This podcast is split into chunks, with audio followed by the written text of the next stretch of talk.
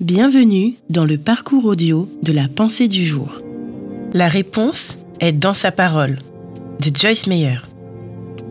Que le Dieu de l'espérance vous comble de joie et de paix dans la foi, afin que vous débordiez d'espérance par la puissance de l'Esprit Saint. Romains 15, verset 13. Il y a quelques années, je suis passé par une période particulièrement difficile durant laquelle je n'avais absolument aucune joie et aucune paix dans ma vie. À chaque fois que je faisais une erreur, j'étais la première à me condamner, contrariée de ne pas arriver à être une chrétienne parfaite. Puis un jour, j'ai lu Romains 15 au verset 13. Que le Dieu de l'espérance vous comble de joie et de paix dans la foi.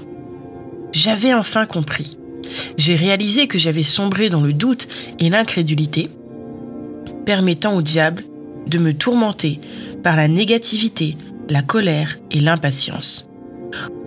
Au milieu de tout cela, j'avais oublié que croire en Dieu et faire confiance à sa parole apportait la paix, l'espoir et dépassait mes faiblesses.